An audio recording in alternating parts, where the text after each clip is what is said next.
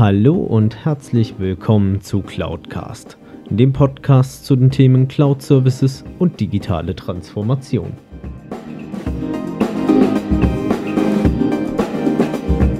Mein Name ist Alexander Derksen, ich bin IT-Kundenberater für Cloud- und Managed Service-Lösungen.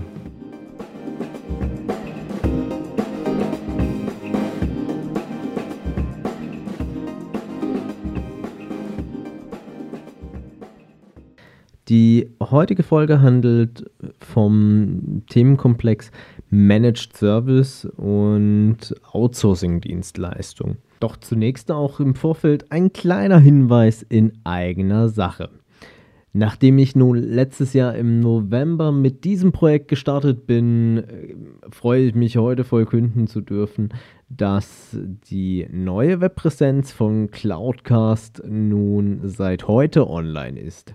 Schauen Sie gerne auf der Seite vorbei. Sie finden sie unter www.cloud-cast.de, beides jeweils mit C geschrieben. Und ich habe auch einige neue Funktionen mit eingebaut, nachdem ich lange mit mir darüber gerungen habe. Und ich freue mich darauf, wenn ich Ihr Feedback dazu erhalte. Doch nun wieder zu unserem eigentlichen Thema. Managed Service ist ein recht weitläufiger Begriff und viele wissen auch nicht, was sie unter dem Bereich Managed Service sich vorstellen können. Und wie einige, die wahrscheinlich schon länger zuhören, wissen, ich befrage dazu immer die Wissensquelle schlechthin, nämlich Wikipedia. Wie ich allerdings feststellen musste, findet man in den deutschen Wikipedia-Einträgen nichts mehr zum Thema Managed Service, sondern man findet nur noch einen in der englischsprachigen Enzyklopädie. Und diesen mal kurz ein wenig frei übersetzt. Und zwar wird dort beschrieben, dass Managed Service die Praxis bzw. das Outsourcing von Verantwortlichkeiten und Funktionen auf Managementbasis bzw. strategischen Methoden zur Verbesserung des Betriebs und zur Kostensenkung sind. Es ist eine Alternative zum Break-Fix oder On-Demand-Outsourcing-Modell, bei dem ein Service Provider On-Demand-Services durchführt, also auf Abruf, und dem Kunden entgegengebrachte Leistung in Rechnung stellt. Der schlussendliche Vorteil, den sich viele Unternehmen beim Thema Managed Service vorstellen, ist erstmal ein Stück weit, dass sie keinerlei Verantwortlichkeit mehr für ihre eigene IT-Landschaft haben. Und das stimmt auch so. Also einer der Vorteile ist sicherlich, dass man innerhalb der IT effizienter wird und ähm, dort auch sicherlich auf einem aktuelleren Stand der Technik bleibt, als man es vielleicht in der einen oder anderen Situation in der Vergangenheit war. Zudem ist es auch so, dass man durch die Wahl bzw. richtige Auswahl eines Managed Service Providers natürlich teilweise auch innerhalb der Bezugskosten von diversen Hard- und Softwarelösungen beispielsweise auch deutlich in den Kosten sinkt, als wenn man klassisch diese On-Premise betreibt. Natürlich ist es inzwischen auch so, dass gerade durch die, ich nenne es mal, Cloudifizierung, die am Markt stattfindet, das Thema Managed Services an der einen oder anderen Stelle immer mehr unter Druck gerät. Aber wo unterscheidet es sich dann eigentlich wirklich im konkreten Fall? Der Managed Service wird Stand heute immer noch als eine Art Dienstleistung verstanden, die einmal klassisch vor Ort erbracht wird. Ähm, gerade bei Mittelständlern ist es noch vielerlei der Fall und wird auch vielerlei gewünscht und dort auch sehr stark individualisiert werden kann.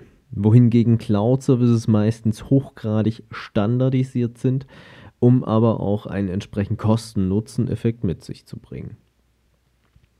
Doch was gilt es denn eigentlich auch bei dem Bereich Managed Service zu beachten und welche Themenkomplexe sollte ich ansprechen, beziehungsweise was sollte ich mir im Vorfeld auch für Gedanken darüber machen. Meine klare Empfehlung ist da dahinter, machen Sie sich im Vorfeld die Gedanken, was ist Ihr Ziel, was Sie mit der Nutzung bzw. ähm, der Anbieterauswahl im Bereich Managed Service erreichen möchten.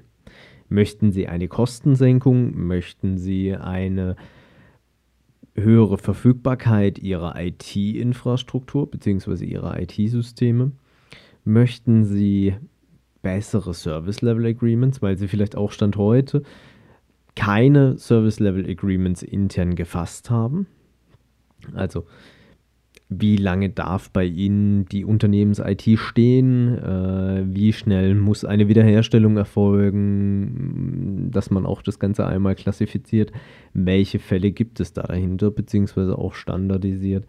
Welche Möglichkeiten der Abarbeitung gibt es? Und ich kenne so einige Organisationen, die bei der Umstellung zu einem Managed Service Provider doch manches Aha-Erlebnis hatten, weil unter anderem natürlich auch gerade beim Punkto User Helpdesk, also auch genannt die First Level Hotline, dort wo man sich meldet, wenn man akut ein Problem hat, man nicht mehr nach dem Schema bedient wurde, wer am lautesten schreit, kommt als erstes dran, sondern dass die Tickets entsprechend ihrer Kritikalität, meistens wird dort ja nach ITIL vorgegangen, als auch nach den entsprechenden Eingängen abbearbeitet wird.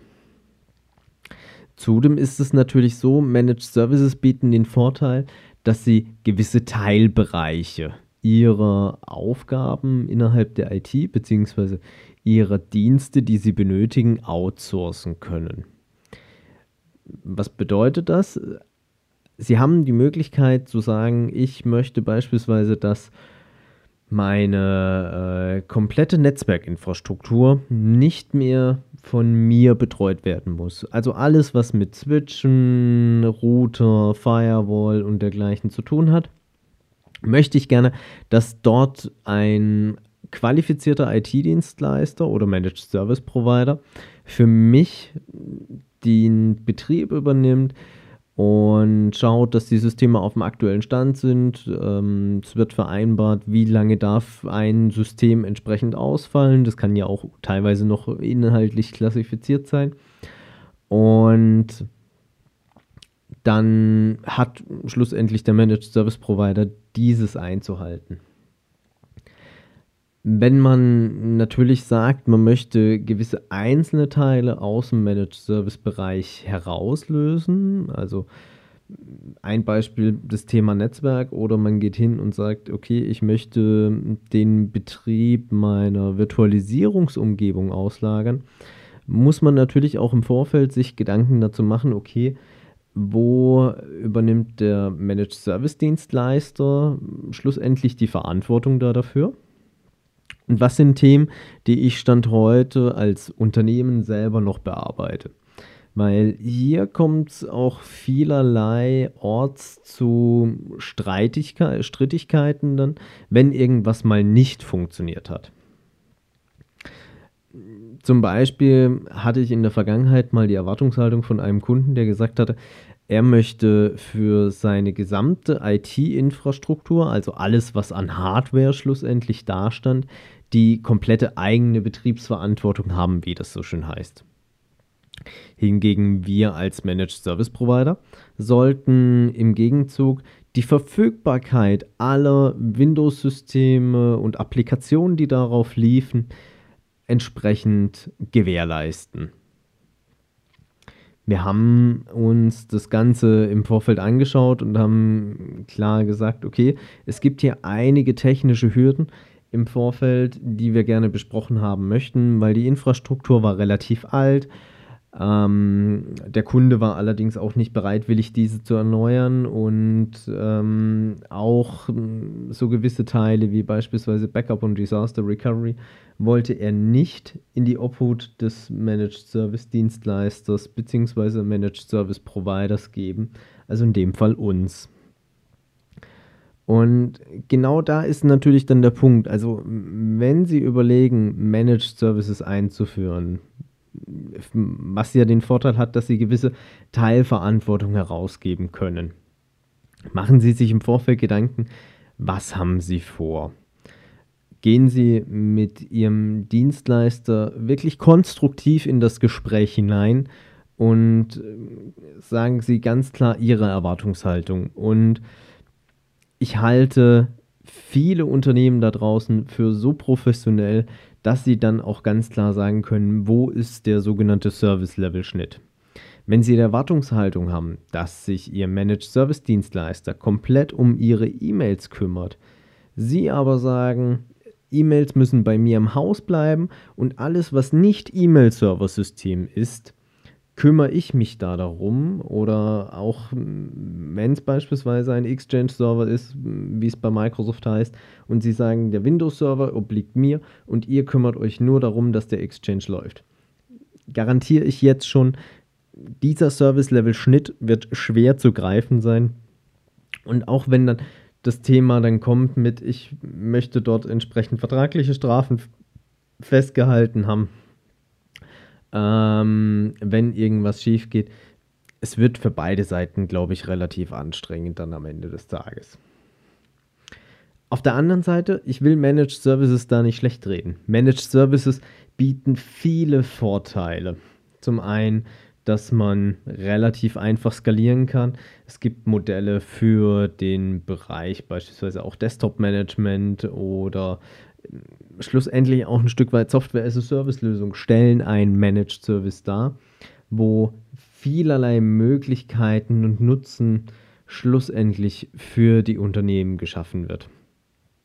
Und sie haben auch meistens den Vorteil, dass äh, dadurch, dass sie ja dort die Verantwortung an den Managed Service Provider herausgeben, diese Systeme viel akribischer überwacht werden, als auch gesichert werden, als sie es vielleicht Stand heute auch in der eigenen Unternehmensarchitektur tun. Somit haben Sie mit Managed Services auch die Möglichkeit, sich auf Ihre eigenen Unternehmensziele zu konzentrieren und das aber auf der anderen Seite mit vorhersehbaren Kosten, die im Vorfeld vereinbart wurden, entsprechend zu skalieren, beziehungsweise auch wissen, was kommt auf mich zu, wenn beispielsweise bestimmte Ereignisse eintreffen, wie ein Mitarbeiterwachstum oder eine Mitarbeitersenkung oder sie stagnieren, dass sie genau wissen, welche Kosten kommen in den kommenden Monaten und dergleichen auf mich zu, sodass sie eine langfristige Planbarkeit auch da dahinter haben.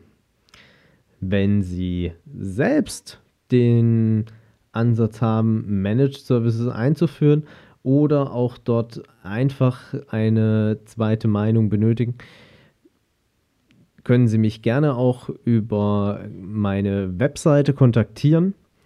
Und ansonsten danke ich recht herzlich für Ihr Zuhören und freue mich auf das nächste Mal.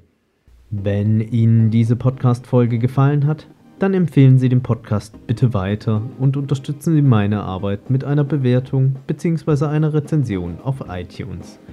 Ich danke Ihnen recht herzlich für Ihr Zuhören und freue mich auf das nächste Mal. Besuchen Sie auch meine Webseite unter cloud-cast.de, beides jeweils mit C geschrieben. Dort finden Sie auch unter anderem Möglichkeiten, um mit mir in Kontakt treten zu können, gerne auch mit Themenvorschlägen zum Podcast.